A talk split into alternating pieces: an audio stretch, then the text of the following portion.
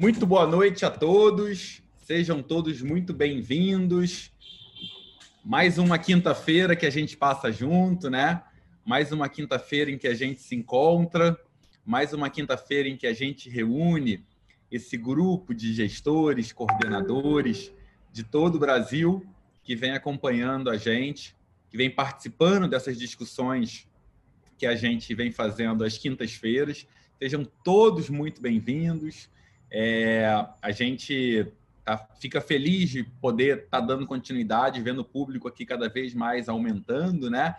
Hoje com um tema que a gente tem certeza que põe muito em valor a escola, né? Ajuda muito a construir a narrativa da escola, mostrar o valor da escola.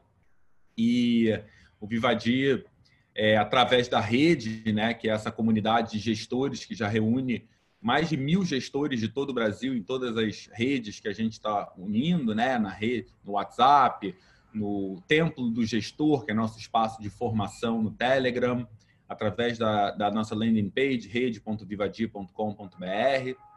Então é um prazer ter vocês ao nosso lado e a gente poder estar tá aprofundando essas discussões sobre a importância do desenvolvimento do hemisfério direito, né? A gente dá alguns minutinhos aqui antes de começar, né? Queria é, mais uma vez agradecer a todos e dizer o seguinte, por uma questão aqui operacional para a gente facilitar, seria legal que todos colocassem aqui seus nomes, né? Para a gente saber quem são as pessoas. Enfim, tem gente que entra só com o nome do celular aqui, né? então aparece às vezes iPhone, aparece às vezes Samsung, tá? Então coloque seus nomes. Se vocês puderem também aqui através do chat, né? A gente tem um chat aqui apresentar um pouquinho é, quem são vocês, né? Contar um pouquinho é, de onde vocês são, de onde, qual é a escola, qual é a cidade, qual é o estado, né? A gente sempre fica feliz de saber quem são as pessoas. Sabrina, boa noite, prazer em te ver aqui, Sabrina. Kátia, prazer, Kátia. Me conta um pouquinho qual é, a, qual é a cidade que você dá aula, qual é a escola. Seja bem-vinda, Sabrina. Piraquara, Paraná, Sabrina de Brasília, a Paula da, de Porto Alegre, legal, adoro Porto Alegre. Brasília também. Paulina de Natal, Rio Grande do Norte. Sejam todos muito bem-vindos. Né? O, a rede é uma iniciativa do Vivadi, né? O Vivadi é, é essa iniciativa que foi criada pelo Pablo Doberti. Pablo criou, que foi criador do sistema Uno, né? Tem uma longa experiência aí no, no cenário, né? no universo da educação no Brasil, né? Trabalha aí também, também é membro do conselho da Arco Educação, enfim, que criou o Vivadi como uma nova oportunidade para a escola, né? Através de um conjunto de programas que conectam a escola com o seu futuro, né? Então, o que a gente está querendo é antecipar trazer aí uma tendência que em breve vai ser o que vai estar acontecendo em todas as escolas por todo o Brasil, que é a importância de desenvolver programas para explorar o hemisfério direito da escola, explorar o hemisfério direito dos alunos. E hoje a ideia é a gente trazer aí uma abordagem sobre como é que a gente amplia a performance da escola, a performance na escola, através do investimento na criação de duas culturas importantes uma cultura de explicação, né? Como é que a gente investe para melhorar cada vez mais a explicação na escola e o que, que a gente precisa fazer também para criar cultura de estudo nos alunos, né? E a gente hoje quer aprofundar essa discussão, inclusive explorando as oportunidades que o ensino remoto traz para a gente, que o ensino híbrido traz para a gente, né? Então, para isso, temos já já está aqui ao meu lado meu grande amigo, parceiro, já já tem anos, né, meu amigo Pablo Doberti que está aqui com a gente para trazer as provocações que ele sempre traz. Todas as. Tudo bem? Tudo Boa bem, meu? A todos. Você Obrigado. melhorou essa luz aí, tá mais bonita, hein? Você botou uma ring light aí? Troquei a câmera, cara. Ah, garoto. Pô, tá é, linda então, essa imagem. Essa câmera agora é verdadeira, tá vendo? Tá linda essa imagem. Gostei.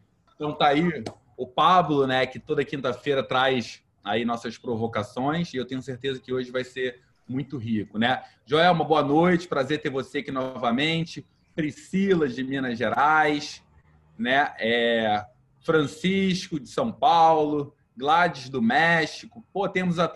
evento hoje é internacional, Pablo Doberti. Mas nada eu vi de... aí, eu vi um, aí vi uma mensagem em espanhol. Fiquei surpresa primeiro e depois escuro. Leí que era do México. Seja bem-vinda, Gladys.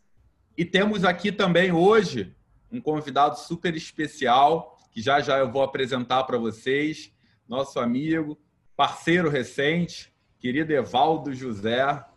Boa noite, Evaldo. Ô, Maurício, boa noite, tudo bem? boa noite, gente. Oi, Evaldo. Seja bem-vindo, meu caro. Seja bem-vindo, Evaldo. Tem o tratamento que o, que o Pablo tem lá, mas a, a Thaís, a minha filha, já deu uma paginada aqui boa no cenário. Legal. Bem-vindo, Evaldo.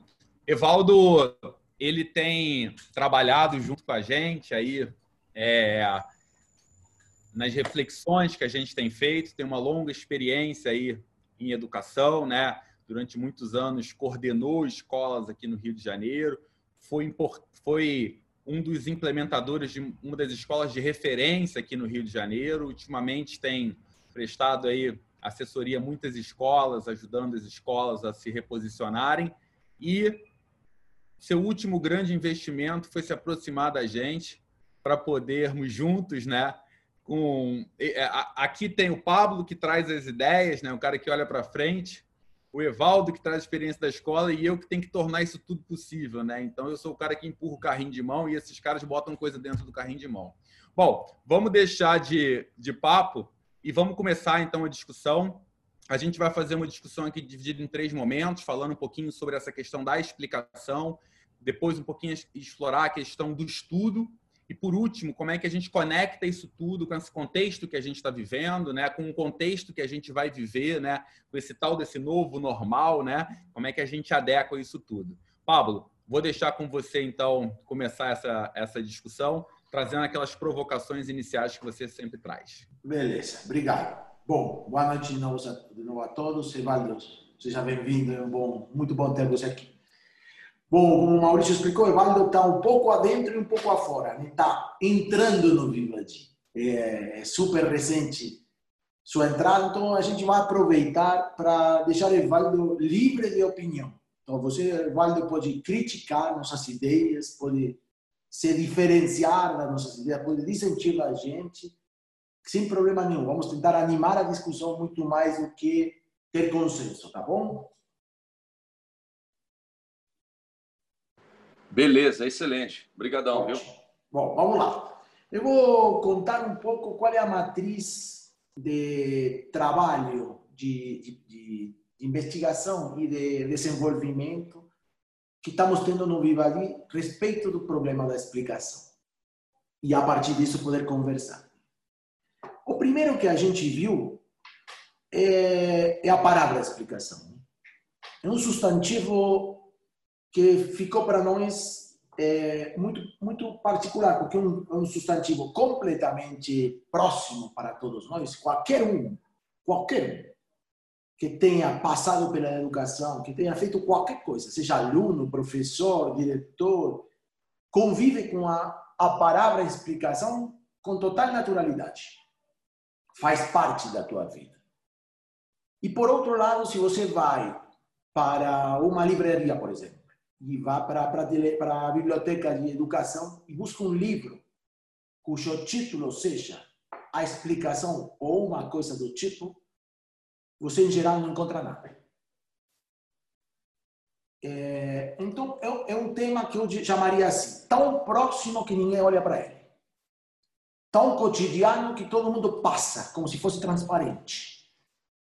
E precisamente por essa essa cotidianidade que o que faz transparente é que a gente quer voltar para ele porque a gente acredita que de tão transparente ele foi se cristalizando e virou uma operação muito mais rasa do que pode ser e provavelmente do que deve ser. Então a gente quer reiluminar a explicação, revisitar a explicação e redimensionar a explicação na escola. Essa, eu diria, é a intencionalidade política do nosso programa. A segunda palavra que nos interessa é a palavra cultura. Né, Mal? É, a gente não quer fazer uma oficina de explicação, a gente não quer fazer uma teoria da explicação, a gente não quer fazer um reforço da explicação, a gente quer fortalecer a cultura ligada à explicação que uma escola de tem. E o que quer dizer cultura? No sentido mais clássico da palavra cultura. O nível de consciência que essa comunidade tem respeito de esse problema, as melhores, o melhoramento das práticas que essa comunidade tem respeito dessa questão. E também o, o nível de intensidade com que essa questão se desenvolve e tem protagonismo nessa comunidade. Então, queremos levantar, no final das contas, o protagonismo da explicação na escola, a partir de uma revisão, de uma revisão crítica do que ela faz ou o que ela, ela deve fazer. E a última, o último conceito de tesis é que se a gente consegue reiluminar a explicação, tirar a automação da explicação e virar ela uma operação consciente, intencionada, intensa, etc., a, gente, a escola vai melhorar sua performance. Os alunos melhorarão sua performance. A escola melhorará no seu desenvolvimento cognitivo. Legal. Então, qual é a tese? O ponto de partida, que eu chamei agora de cristalização ou situação transparente. Explicar é uma operação didática, vamos chamá-la assim, que a gente poderia pôr do lado de uma série que incluiria, eu não vou ser muito sofisticado agora com isso, avaliar, exercitar, informar, explicar. É mais uma dessas operações. Mas nossa tese é que não é mais uma dessas operações, sino que é a operação didática fundamental. Explicar, é, quer dizer, informar. Hoje, pode informar qualquer um. A tecnologia, por si mesma, informa. Avaliar, no final das contas, também. Exercitar é óbvio. Mas explicar é uma potestade um direito e uma obrigação do professor. Não há como substituir o professor ou a posição professoral na hora de explicar. Não dá para pensar que a tecnologia explica, não há para pensar que, que a própria informação tem embutida a sua própria explicação. A explicação é uma operação humana, intelectualmente sofisticada, que se faz acima da, da, da informação para criar algum sentido para aquilo. A informação em si mesma não tem significado. Ou tem um significado muito restrito a si mesma. Ela é o que é. Agora, o que quer isso dizer? Que a dimensão do significado disso depende da pessoa, depende do contexto, depende das conexões. Então, a gente elevou o nível de complexidade intelectual. Então, a gente está pondo o foco em uma operação didática fundamental e complexa. Eu é, aqui fiz duas, duas relações, vou explicar, que me parece que podem nos ajudar a, a, no debate. Uma é o que do lado do professor se chama explicar, do lado do aluno se chama entender né? ou compreender. Esse é um par semântico que funciona assim. Dito de uma maneira mais extrema, se não há explicação, não há compreensão. O aluno precisa ser explicado para ele conseguir entender. A outra é um, é um par de, de oposição. Não é o mesmo explicar que expor. Ou não é o mesmo explicar que transmitir. Uma exposição de um professor não necessariamente explicativa. Tem que ter alguma outra coisa para ela ser explicativa. Então, vou para o final. A gente pensou em três níveis, jamais mão na massa, de intervenção em uma instituição educacional, numa escola, para poder conseguir fortalecer, redimensionar, reconfigurar essa cultura da explicação. Em três momentos ou situações onde hoje ocorrem explicações e devemos fortalecê-las. A primeira e a mais óbvia é professor em sala de aula. Né? A gente vai fazer, e estamos desenhando agora mesmo um processo de formação dos professores na operação de explicar. que é uma formação que vai por cima de qualquer diferença disciplinar. Tanto faz se professor de matemática, linguagem, geografia ou história. Todos eles precisam explicar e, de fato, explicam. Então, a gente vai fazer um trabalho de formação de todos eles. Uma formação que tem basicamente dois, dois braços. Um, um braço tem muito a ver com o que eu venho falando. Né? A pergunta de que quer decir explicar. Quando eu explico, estou fazendo o que epistemologicamente? Qual é o registro dessa, dessa, dessa fala, dessa conceitualização? E que eu tenho que produzir no. E a outra dimensão é como se explica, que é uma dimensão mais técnica, né? que já falamos, em alguma conversa nossa, né? como se explica, quer dizer, tem, tem segredos técnicos explicação? Provavelmente sim. Quais poderiam ser eles? Como organizar a informação, a própria cadência, a capitulação, o uso da lousa, o uso da, do ênfase da voz, os silêncios e assim por diante. Então, esse é o primeiro nível de atuação nosso que estamos imaginando, estamos desenhando, para fortalecer a prática explicativa dos professores em sala de aula. Todos os professores de Fundamental 2 e Ensino Médio, que são os momentos em onde a gente acredita que a explicação aparece.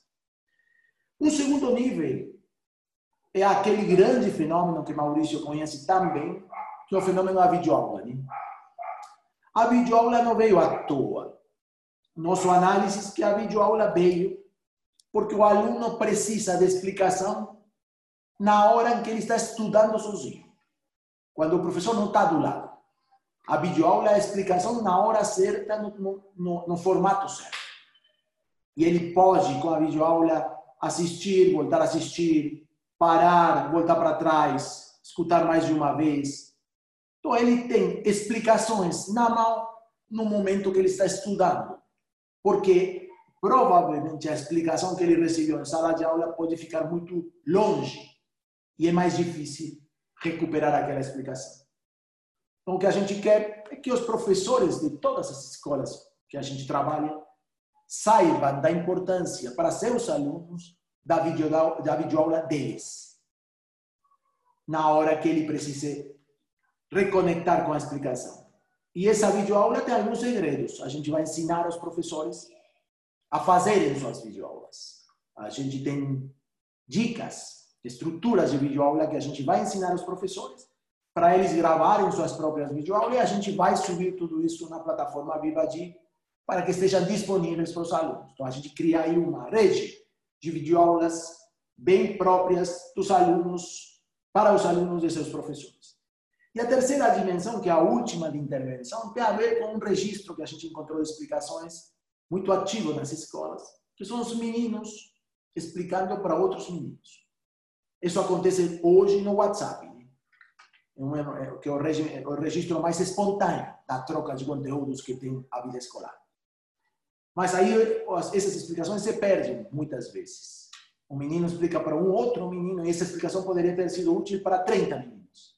E funcionou só para um e para 30 de uma geração e, e 30 de outra geração e assim por diante. Então, a gente o que vai fazer é treinar os meninos para ter algum tipo de, de estrutura desses WhatsApp, que são basicamente de áudio, de explicações, são pílulas muito pontuais, e também subir tudo isso na plataforma com uma organização como para que qualquer aluno possa ter disponível explicação de outros alunos sobre o tema que ele está estudando. Então, cada aluno vai ter um repertório de explicações muito próprias da sua comunidade para poder enfrentar seu estudo de uma maneira muito mais intensa. E o último ponto é a gestão de dados de tudo isso. A gente vai monitorar a, a vitalidade disso, a qualidade disso, como? Fazendo observações, observando o consumo disso, quantas vistas tem cada videoaula, quantas ouvidas tem cada áudio, as curtidas os alunos começarão a curtir tanto as videoaulas como as aulas físicas, os comentários que possam surgir e as, os compartilhamentos. Tudo isso junto vai nos permitir fazer um feedback para a própria comunidade. A gente não vai avaliar professor por professor, indivíduo por indivíduo. Vamos avaliar o coletivo. e que grau de que, que tamanho está tendo essa vitalidade, que tamanho está tendo essa qualidade e devolver para o coletivo uma visão de si mesmo avaliada a partir do, dos, dos, dados que sua própria prática produz. Então, vou parar por aqui, Mal e Evaldo. Esse é um, um, meu input para a discussão. É o que estamos pensando no Viva Dia até agora, que estamos de fato trabalhando até agora. Gostaria de ouvir vocês e aí podemos começar a troca. Mal, a palavra é tua. Legal, obrigado. Acho que você construiu, mostrou um framework importante aí, que é o que a gente está trabalhando e que serve para qualquer escola, né? Então, a escola pode, a partir desses pontos, repensar a sua própria prática. E aí vou trazer o Evaldo aí para falar um pouquinho do chão da escola, sobre, perguntando o seguinte, Evaldo. Na verdade, você pode fazer as críticas aí em cima do que o Pablo disse. Uhul! E também contar um pouquinho. Eu acho que o grande desafio da escola, né, sempre foi montar um time de professores sensacional. Né? E o time de professores sensacional é aquele time que conecta com o aluno. Né? E a conexão com o aluno se dá através de, um, de vários componentes, onde certamente o principal deles é a explicação. Não adianta o professor ser legal se o aluno, se a explicação do professor não conecta com o aluno. Né? Então, no final das contas, o professor que o aluno avalie, você participou muito aí de avaliação, é, fez muita avaliação aí com alunos, com professores, sabe que no final das contas o professor pode ser chato, pode ser carrasco, mas se a explicação dele for boa, o aluno, no final das contas, ele reconhece isso, ele vê o valor disso. Então, como é que a escola pode, por um lado, investir nesse processo da qualidade da explicação sem precisar gastar uma fortuna para contratar os melhores professores do mundo e, ao mesmo tempo, criar um processo para garantir que essa qualidade da explicação ela existe na escola? Caramba, uma tese de doutorado essa pergunta aí. Mas eu acho que a tese central, ela já foi apresentada aqui com muita clareza pelo Pablo.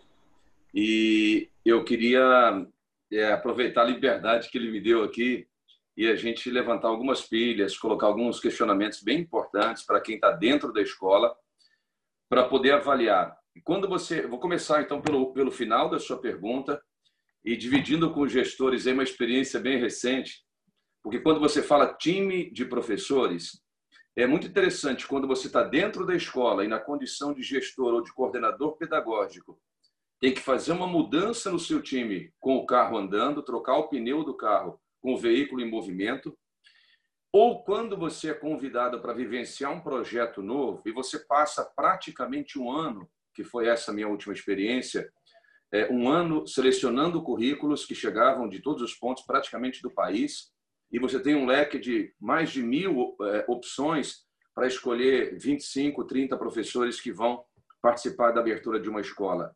Você já coloca num nível de muita segurança dentro da sua metodologia e daquilo que você pretende para a instituição quando você tem uma oportunidade como essa. Mas eu penso que a maioria das vezes, ou a maioria de nós, está colocada no primeiro cenário. A gente perde um professor aqui, a gente tem que fazer uma intervenção a colar. E de que maneira você mantém esse time jogando nessa linha que o Pablo acabou de apresentar aqui, principalmente quando o tema é cultura da explicação. E aí, Pablo, eu queria botar uma pilha aqui e para colocar essa pergunta para todos nós, eu queria fazer uma volta no tempo assim para ver como que é importante olhar para o passado para reinventar o futuro como é importante estar mudando todos os dias para preservar a identidade de alguma coisa, né? Para voltar em Heráclito. Mas olha que ideia. Quando nasce a tragédia grega na mitologia, tem um personagem que é interessante, que é o Rapsodo, uma espécie de enviado especial, que ele consegue contar a história, fazer a narrativa de uma maneira tão profunda que as pessoas se emocionam, elas choram, elas riem, porque elas se identificam e o cara utiliza, olha que interessante que é, a narrativa mitológica grega tem esse dado para gente. Ele utiliza um recurso que nós chamamos de mnemotécnica, ou uma técnica de memorização, que ajuda a Assembleia, num ambiente que não tem nenhum registro por escrito ou tecnológico, imagine, ajuda a Assembleia a memorizar e a guardar. Então, por exemplo, como que a Ilíada e a Odisseia, duas obras que ultrapassaram séculos e séculos sem nenhum registro histórico, como que acontece com a Torá, com a própria Bíblia, que são conservadas antes da escrita e depois elas vão ter um registro formal. Então, nessa experiência que eu vivi agora num campo de refugiados na África, onde praticamente não tem tecnologia e o acesso a, a, a qualquer é, tipo de material didático é dificílimo, cara, como que as crianças guardam as coisas que você fala? Então, é, é, quando você me propõe aqui o desafio de trazer esse professor para uma cultura moderna de comunicação, de explicação, usando as ferramentas que a gente tem, eu tenho dois pontos importantes. Primeiro, como fazer isso, Pablo, sem cristalizar ainda mais um, um teacher center? Uma, uma, uma, o professor é o centro do conhecimento. No momento em que, claramente, a gente tem uma expansão gigantesca das informações e, em muitos casos, as crianças chegam primeiro à informação, ou procuram material, ou procuram aulas, videoaulas, e chegam a conteúdos, de repente, que o professor nem abordou ainda. Então, como fazer esse movimento sem a gente cristalizar e centralizar ainda mais no professor o local da sabedoria? Preservando de uma maneira, e aí é o segundo ponto, de uma maneira assim, muito socrática, a ideia maiêutica de que esse camarada dentro da sala de aula, essa pessoa indicada para fazer ali o exercício com os alunos, vai ser o motivador, vai ser o facilitador, talvez vai ser assim a palavra mais adequada, vai ser o cara que vai inspirar, porque quando ele consegue inspirar o aluno, ele, ele realiza aquilo que Sócrates propunha na maêutica, que é fazer a criança desenvolver o potencial que ela tem dentro dela, colocar isso para fora. Então, esses três passos, assim, ó, entender o que é a explicação e perceber qual é a melhor metodologia para ela. Investimento na videoaula, mas com recurso de comunicação que hoje assim, a gente tem muitas formas de levar para o professor uma ferramenta para que ele se comunique e atinja a mente e o coração dos alunos. E por último, ah, quando você falou da monitoria hoje, eu saí de, uma, de um trabalho numa escola aqui no Rio, de uma consultoria, com alunos de uma terceira série. Como é uma escola comunitária, é, num sistema cooperativado, os, os alunos praticamente passam a vida inteira dentro da escola. Então, os alunos que estão se formando hoje, eles ficaram em média 14, 15 anos dentro dessa escola, contando desde a entradinha lá no maternal. Olha que coisa, assim, ao mesmo tempo espetacular e ao mesmo tempo, olha, olha o cenário onde eles foram criados. Aí você pergunta assim, o, o que, que você não mudaria nessa escola? O que, que você acha que é excepcional que a escola te deu nesses 15 anos e que você não mudaria? Então, disparado, item número um, a construção de relacionamento. Essas amizades de 15 anos, elas serão para toda a vida. E número dois, academicamente falando, tutoria. Eu jamais esperava ouvir isso. Então eles falaram assim: Pô, quando a escola é, é, proporcionou que a gente pudesse escolher um tutor, um monitor dentro da própria escola, e esse sistema funciona como se fosse um apadrinhamento de um aluno da segunda série do médio, que é padrinho de um aluno ou de uma aluna da primeira série do médio, e é responsável pelo seu êxito acadêmico. Olha que bacana que é. Então, eles falaram que isso mudou a concepção de competitividade que existia dentro da escola, gerando um clima de colaboração, de parceria, de solidariedade. E eu me lembrei disso agora quando você trouxe essa essa apresentação aí. Desculpa se eu me alonguei muito, mas a tese foi muito forte, eu tinha que dar uma dar uma cutucada nela aí, Maurício. Legal, valeu, Evaldo. Não, acho que você traz alguns outros componentes aí para discussão. Esse da tutoria é muito bom também, né, Pablo? Uhum. Bom, é, para a gente avançar na discussão, tem o outro lado, né, Pablo? Que é a conexão com a explicação, que é a criação da cultura do estudo, né? Isso.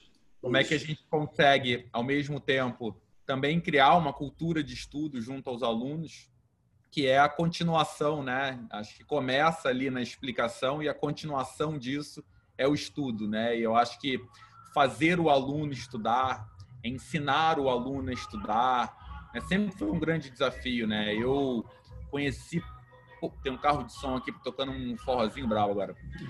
Mas sempre houve. Aí, cada coisa que acontece nessa cidade, o Rio de Janeiro é realmente uma bagunça.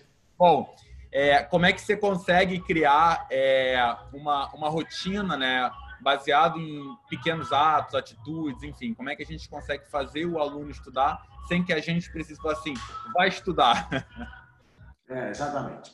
Deixa voltar só um minutinho a, duas questões que o Evaldo trouxe para me posicionar e complementar suas aportações. Primeiro, essa, essa referência permanente à cultura grega topo e podemos continuar, sabe? Gosto da, da, da ideia de ter a cultura grega como referência e ter modelos gregos como referência. Me parece que a gente pode trazer muita coisa de lá.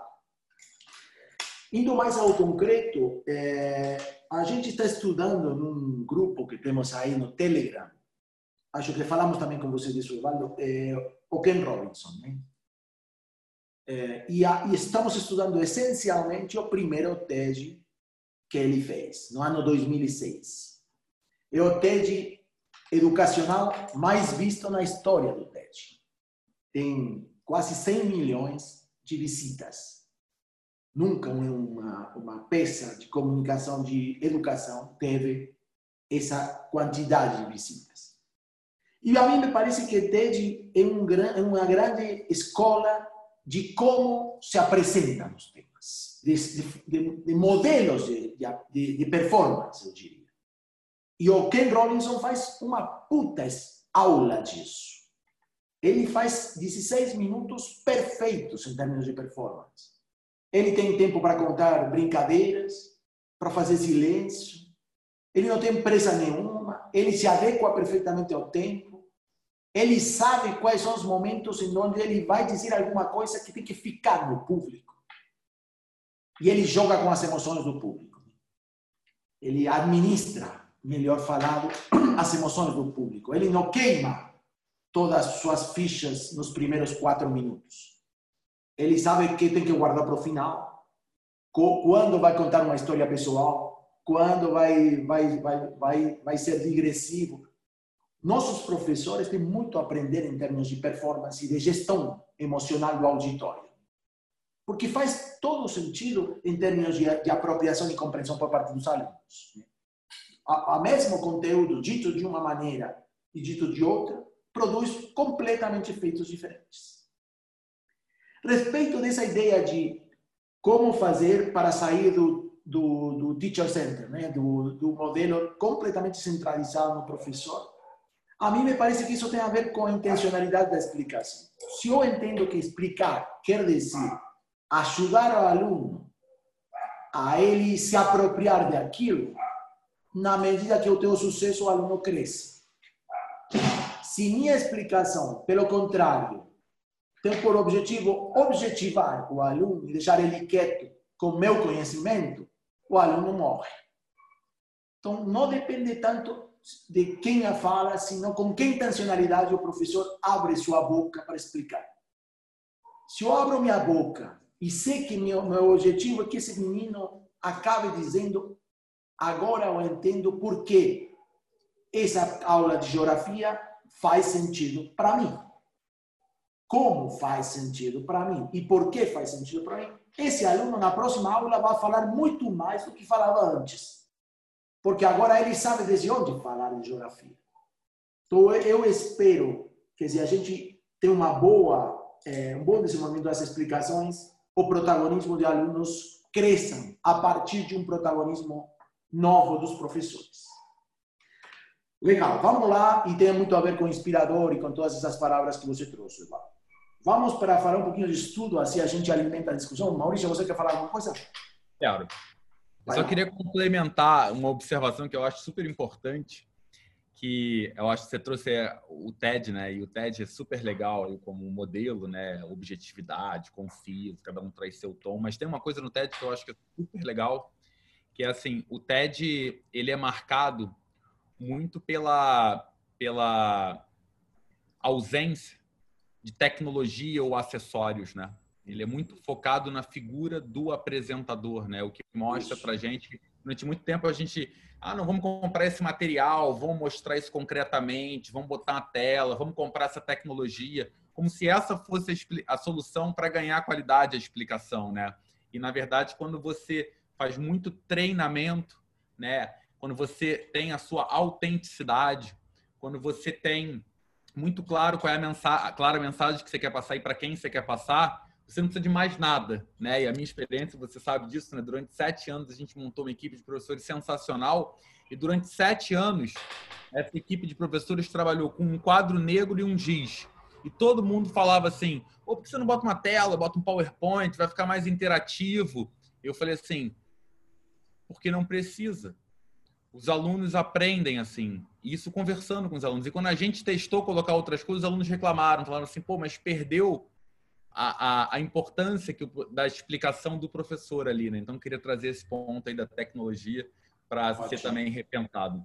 Ótimo. E para toda a nossa audiência, para que todos saibam, duas pessoas do nosso time de desenvolvimento de produto são treinadores do TED. Então, eles conhecem muito bem toda a metodologia comunicacional TED. E é como o Maurício fala, é basicamente administração das expectativas e das emoções do auditório. Quando em breve precisa... isso vai estar em todas as nossas escolas aí pelo Brasil todo, né? Isso aí, isso aí.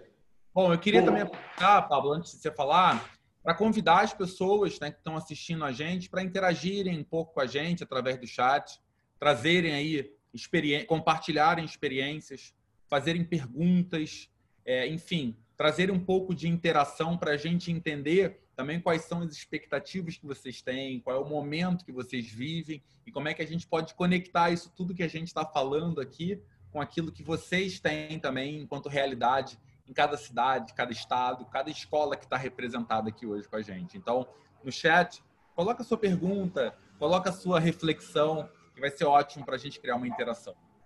Enquanto isso, Pablo, vamos falar sobre estudo. Vamos lá. É, eu vou trazer estudo aproveitando todo o trabalho que a gente já fez de chão conceitual, chão teórico. Porque a gente, no estudo, também vai falar de uma cultura, da criação de uma densidade cultural, de uma série de práticas, valorações e posicionamentos do, do, do verbo estudar. A gente está absolutamente convicto de que, se você pergunta para o aluno qual é o verbo fundamental de seu relacionamento com o estudo, é estudar. Estudar é o que o aluno faz.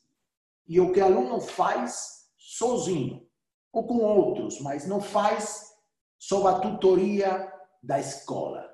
É o gesto mais autônomo que o aluno tem. Então, como ele é o mais autônomo dos gestos que ele tem, ele precisa a maior quantidade de preparação para ele poder exercer sua autonomia de maneira qualificada. Então, por isso, a gente tem que ajudar o aluno a ter tudo o que pode ter e o que precisa ter para estudar mais e melhor. A gente, de novo, no nosso diagnóstico, acredita que o aluno passa na escola de não ter que estudar, vamos supor, nove anos, oito anos, um aluno de nove anos, de oito anos, não estuda. E quando tem 12 anos, está estudando. Mas ele passou de não estudar a estudar sem aprender a estudar. E de alguma maneira também passou de não estudar a estudar sem ter a construção de um vínculo emocional e afetivo com aquilo. Em geral, os alunos estudam basicamente porque são obrigados a estudar. Porque o sistema obriga ao estudo. São pouquíssimos os alunos que, depois de sair do sistema formal educacional continuam estudando, né? Porque cai a obrigação, cai a prática. É uma prática completamente ligada à obrigação. Então a gente acha que há duas dimensões do estudo que a gente deveria fortalecer para construir uma cultura melhor de estudo. Uma dimensão é que os alunos queiram estudar. E quando, quando dizemos queiram estudar, quer dizer Entendam por que faz sentido estudar. O que quer dizer estudar na, na vida deles? O que quer dizer estudar na potencialidade da vida deles, etc. Ou seja, construir um vínculo de sentido com aquilo. Porque você quer, porque faz sentido para você. Esse momento, essa paciência curricular de construir esse sentido, a escola não tem planejado. Não há nenhum momento que você vê o planejamento de uma escola e diz esse é o momento onde a escola investe para que o aluno dê sentido ao seu estudo futuro. Pula desse momento. E a outra coisa tem a ver com saber estudar. Com eh, ter técnicas de estudo, ter modelos de estudo, ter treinamento de estudo. O aluno também recebe pouco disso. Né? É completamente estereotipado o modelo de estudo dos alunos. Né? Ou você repite, ou você sublinha, sublinha, ou você faz alguma coisa do tipo. Mas ninguém nunca perdeu tempo, que eu chamaria de investir tempo, em preparar aqueles alunos na diversidade das maneiras de estudar. Se você vai para uma instância sofisticada, eh, acadêmica, você vai ver que a grande maioria das pessoas que estão lá tem diferentes maneiras de estudar. Um estuda de, um jeito, outro estuda de outro jeito. Um estuda com outro, outro estuda sozinho. Um estuda voltando, outro estuda avançando. Um estuda sublinhando e resumindo, outro estuda lindo de corrido, outro estuda conectando com outras coisas. Quer dizer, estudar não é, não é uma prática estandarizada. É um objetivo estandarizado com práticas diversificadas. Aluno não sabe disso. Mas você consegue compartilhar a tela para mostrar essas duas, essas duas imagens que a gente construiu? Acho que mais. Ria, tá com você a imagem. Você coloca aquela imagem do início, por favor? Podemos ver um minutinho, Ria, isso só para mostrar isso que eu estou dizendo. Mas não só isso, sino que também temos que reconhecer os ritmos de estudo. Né? A gente fala muito de ritmos de aprendizagem, mas também há ritmos de estudo. Não todos os alunos estudam na mesma velocidade, não todos os alunos precisam do mesmo tempo para estudar, nem do mesmo tempo para obter os mesmos resultados. Então, a gente precisa que os alunos legitimem sua maneira de estudar e legitimem sua própria é, velocidade de estudo e também legitime muito seu lugar de estudo. Eu adoro estudar na cama, diz um aluno.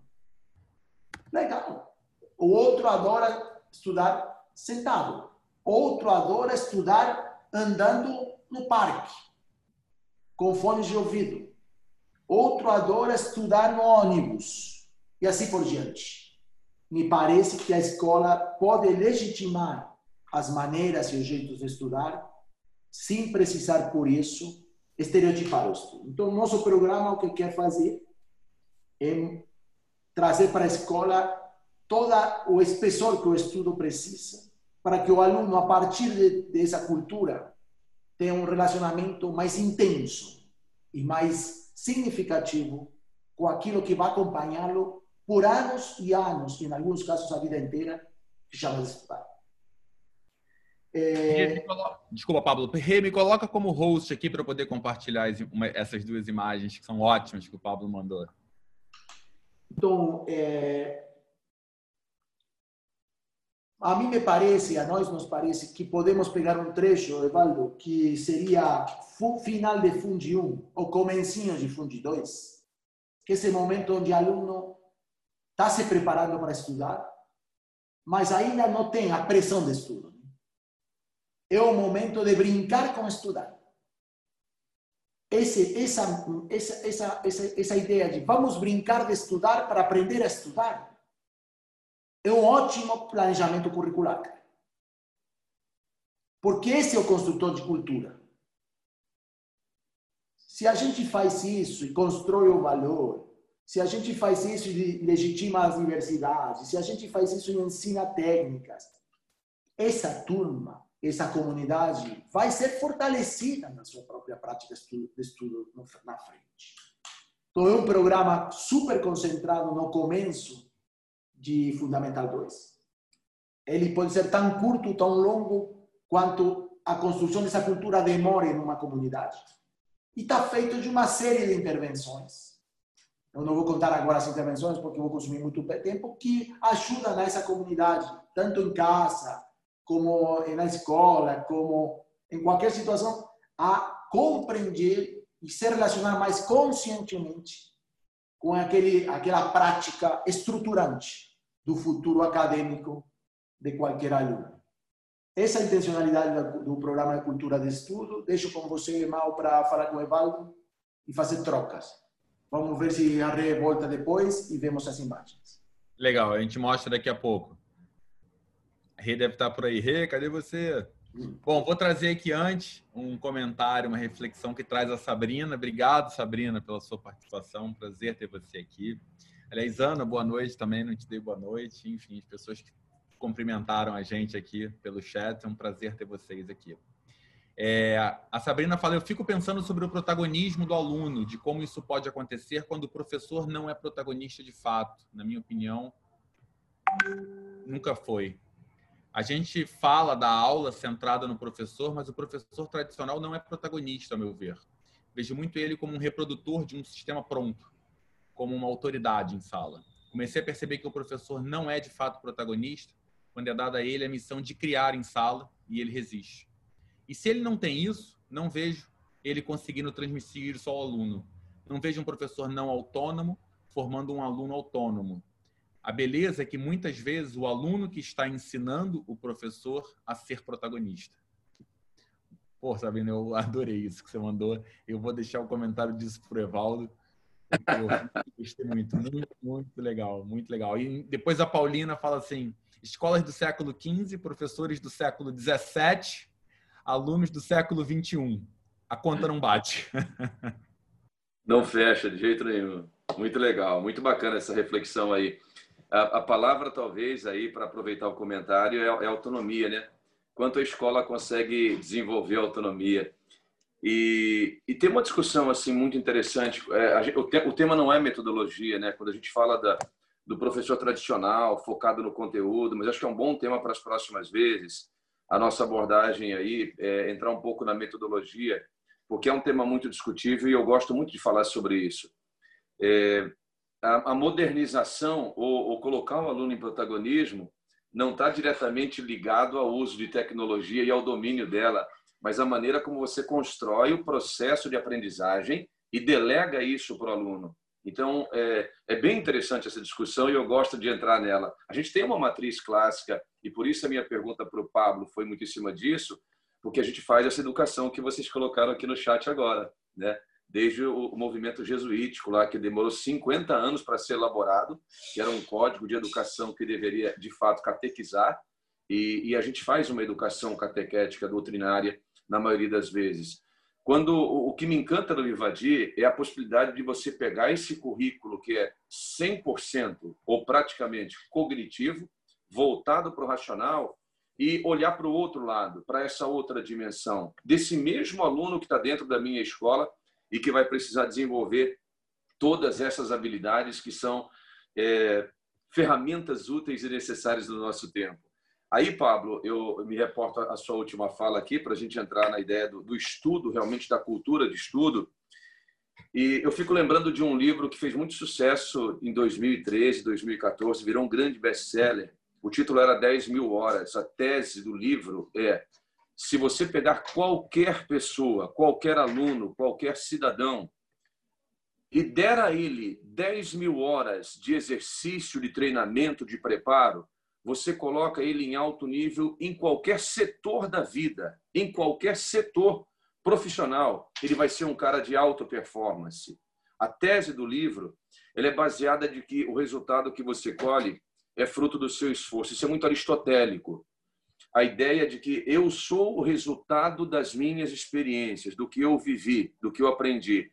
Nessa linha aqui, eu poderia pegar um gancho com a fala do Pablo e dizer o seguinte: olha, para um aluno de Fundamental 2, eu posso fazer uma introdução no rito de aprendizagem de ordenação do tempo de estudo. É, às vezes, tem, eu vivi uma experiência muito interessante numa escola que colocou na grade tempo livre. A intenção final do currículo era que o aluno ganhasse autonomia, aprendesse a gerenciar o tempo. Então, um aluno de oitavo e de nono ano, desde o primeiro momento, ele passou a lidar muito bem com isso, ou relativamente bem. Um aluno de sétimo e de sexto, cara, ele, ele entendeu que era o tempo dele dormir ou dele jogar alguma coisa, ir para o pátio, fazer futebol. Mas aí, a gente, qual foi a mudança, o, o, o startar o processo? Foi com esses meninos começar a construir roteiros, caminhos de aprendizagem em cima de dois tópicos: o que você gosta e o que você precisa. Pô, mas eu tenho 13, 14 anos. Como assim o que eu preciso? Olha para frente. Onde você gostaria de chegar? E não, e não é antecipar, criar uma, uma neurose precoce em cima de realização profissional ou de aprovação em vestibular. É dizer, o que, que você gosta? Olha, se você gosta dessa área, desse tipo de pesquisa, por exemplo, biologia, ciências, se você ama laboratório, vamos pensar no que você precisa. Então, é uma equação entre o prazer do aprender e a ferramenta que eu devo utilizar. E aí é muito bacana porque a escola, e é uma missão boa para o Vivadir, ela deve nos ferramentar para isso. Quem é a pessoa que pode, com esses adolescentes, dentro desse cenário de agitação, ajudá-los a desenvolver autonomia, construindo eles mesmos desse tempo livre que a escola, porque acredita, proporciona dentro do seu horário, construindo itinerários onde eles vão fazer o que eles gostam ou o que eles precisam. Isso é muito legal. Quando você tem no ensino médio, eu acho que dá para formalizar isso, porque aí você está muito mais próximo de o um aluno deixar a escola e ir para a universidade. E aí a celebração de um pacto com esse aluno, gente, é porque assim, é, é, isso é, é, um, é um caldeirão muito, muito efervescente nesse momento, em que o MEC está dizendo para nós que no ensino médio a gente pode deixar o aluno escolher o itinerário desde a primeira série, ou quando ele chegar no ensino médio. Então, olha que bacana que é você pegar uma turma de primeira série do ensino médio, ou já no nono ano, para eles começarem a amadurecer é, quais são as escolhas, e construir com ele o que ele gosta e o que ele precisa. E montar o currículo dele respeitando o mínimo que a base exige em, em cima da parte diversificada que esse aluno vai adorar fazer. Cara, você é, diminui assim o desinteresse, a desmotivação e ganha muito no engajamento. Então, acho que são pontos muito legais para a gente pensar e para construir isso dentro da escola. Eu achei, quando você, falar, quando você, começou a falar do livro, eu achei que você fosse falar do Poder do Hábito, que é outro best-seller. Também. E a teoria do Charles Duhigg é um pouco isso, né? Assim, estudar é isso, né? Quando você inicia o, esforço inicial ele é enorme, né? Mas depois que vira hábito, você diminui esse esforço. E não é verdade que o aluno não gosta de estudar.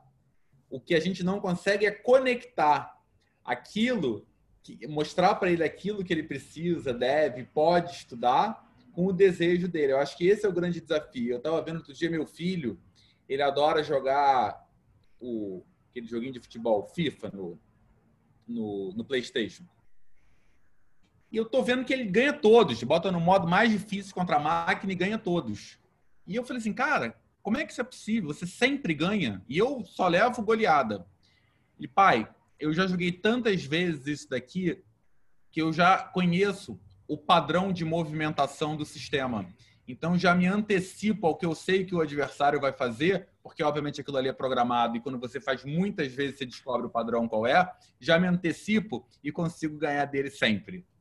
Então é um, um, um, pouco isso. Se isso não é estudo, o que seria estudar, né? Você se dedicar a alguma coisa que te interessa para poder aprender a fazer aquilo.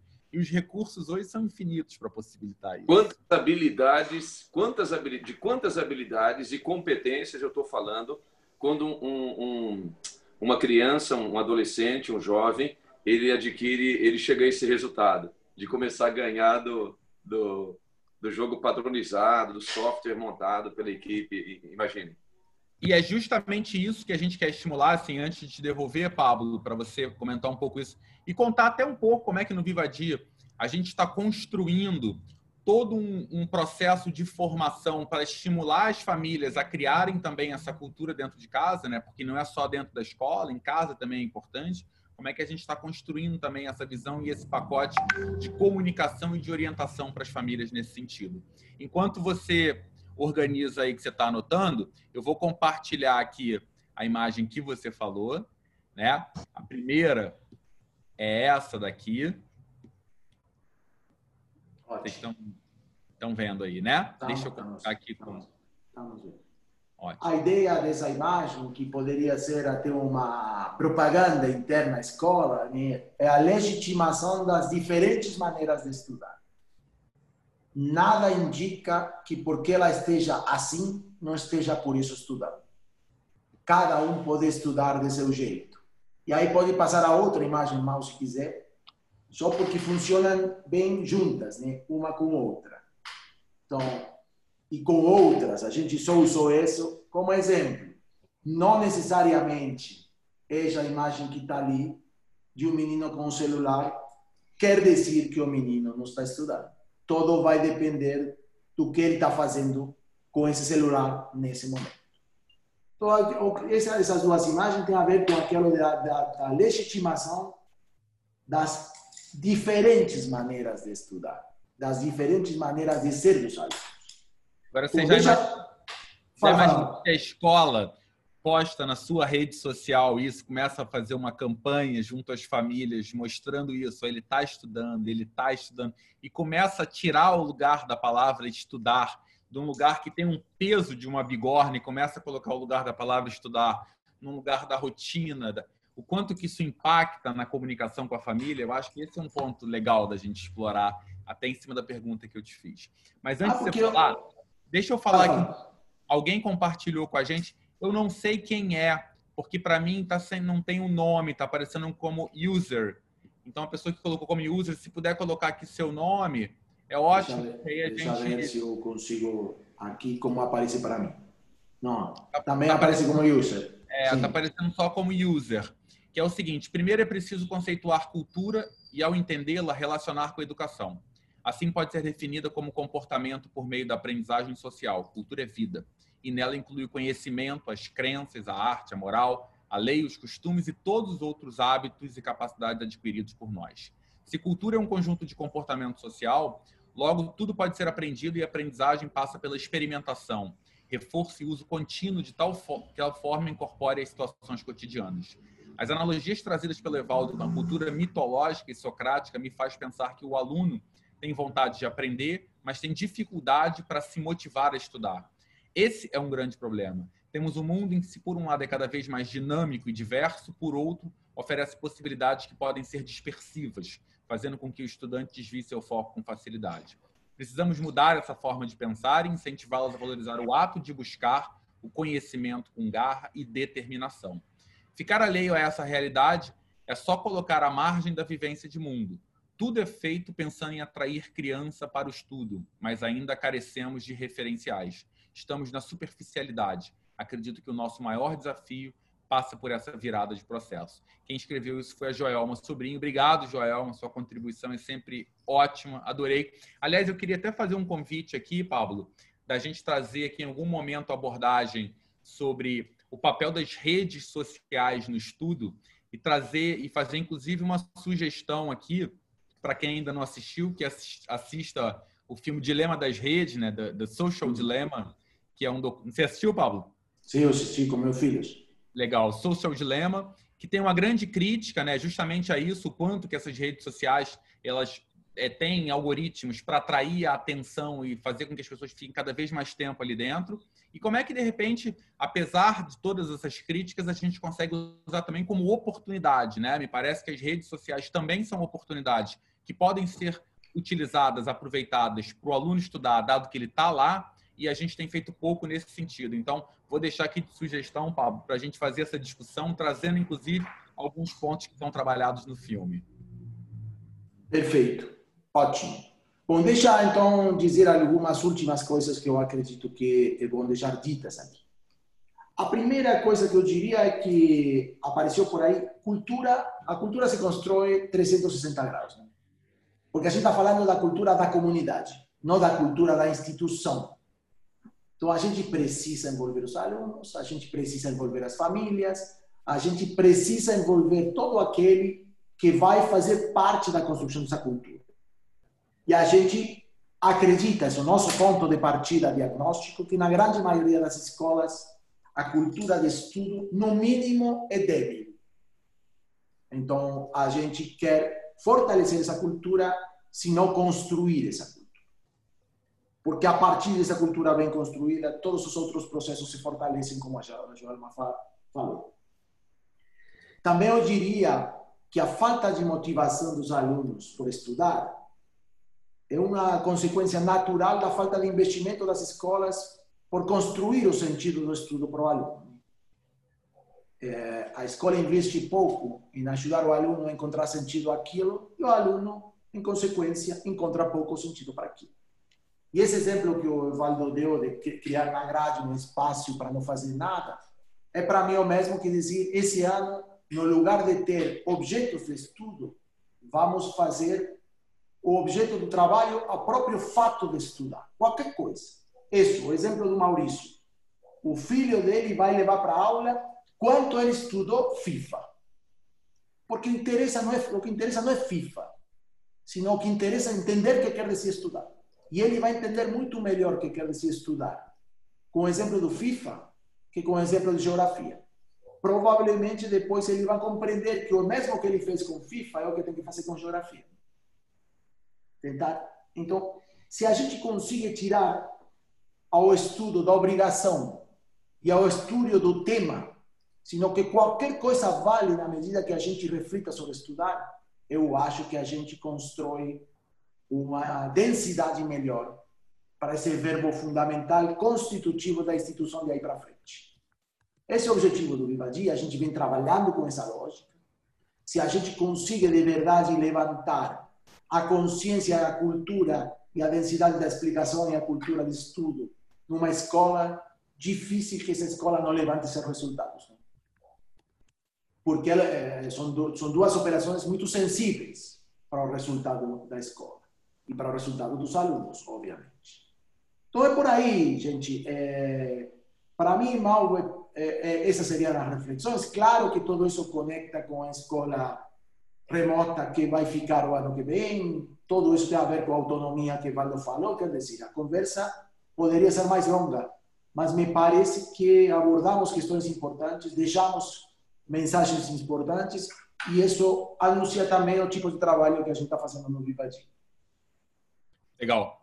Obrigado, Pablo. Evaldo, você tem um minuto para concluir as reflexões de hoje. você, você é sempre muito generoso comigo. Não, eu só quero deixar registrado aqui que é, a, gente passou, a gente passeou por pontos extremamente delicados e importantes dentro da visão assim de uma escola no geral e que talvez todos eles merecessem um aprofundamento, entrar um pouquinho mais. E me agrada muito a construção desse roteiro que vem a ser um suporte para quem está na linha de frente da escola hoje. É uma conjugação de, de, de, de fatores importantes que, para quem é o gestor ou coordenador pedagógico e está pressionado de um lado pela comunidade educativa, por outro professores, por outro alunos, por outro responsáveis e ainda uma sociedade toda fora, muitas vezes você não sabe a quem atender, a quem agradar. Então, acho que essa de, de, de, dividir um pouco, partilhar um pouco essa experiência, dá muito mais segurança para todos nós e a gente fica sabendo que a preocupação não é só nossa, é de todos. Então, muito legal. Fiquei muito feliz de, de entrar nesse tema hoje e poder dividir um pouquinho com vocês assim essa, essa experiência aqui, tá? Você é bem-vindo, volte sempre, meu amigo.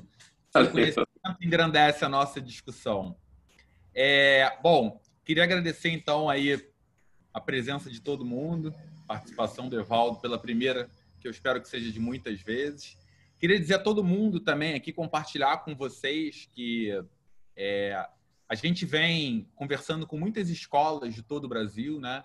A gente tem escolas já em quase todos os estados do Brasil a gente tem percebido nesse momento uma, uma dificuldade, uma certa ansiedade das escolas de fazerem o seu processo de comunicação junto às famílias, de fidelização, enfim. E tudo isso que a gente falou aqui hoje conecta muito com uma proposta que o Viva Dita está trazendo para as escolas, que é uma proposta de não é ser um produto, isso inclusive é uma campanha que a gente está lançando na semana que vem, não é ser um produto, não é ser um serviço, é ser um parceiro. Então, a gente quer ser parceiro das escolas no Brasil para que isso que a gente está falando aqui hoje se torne uma realidade na prática.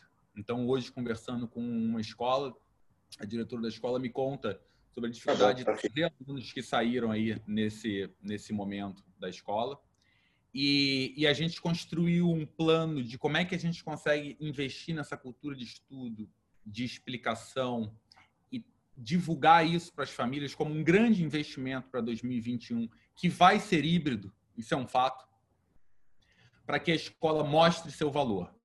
Então a gente está aberto, a gente está feliz de poder ser parceiro de muitas escolas e aberto para conversar com quem tiver interesse. Obrigado pela participação de todos vocês aqui hoje, gente do Brasil inteiro. É um prazer ter vocês aqui. Aline, obrigado pelo seu comentário. Agradeço você, diz parabéns pela organização, sempre muita aprendizagem. A gente que agradece. Priscila, obrigado, obrigado pela oportunidade de conhecê-las. É um prazer ter você aqui, Priscila.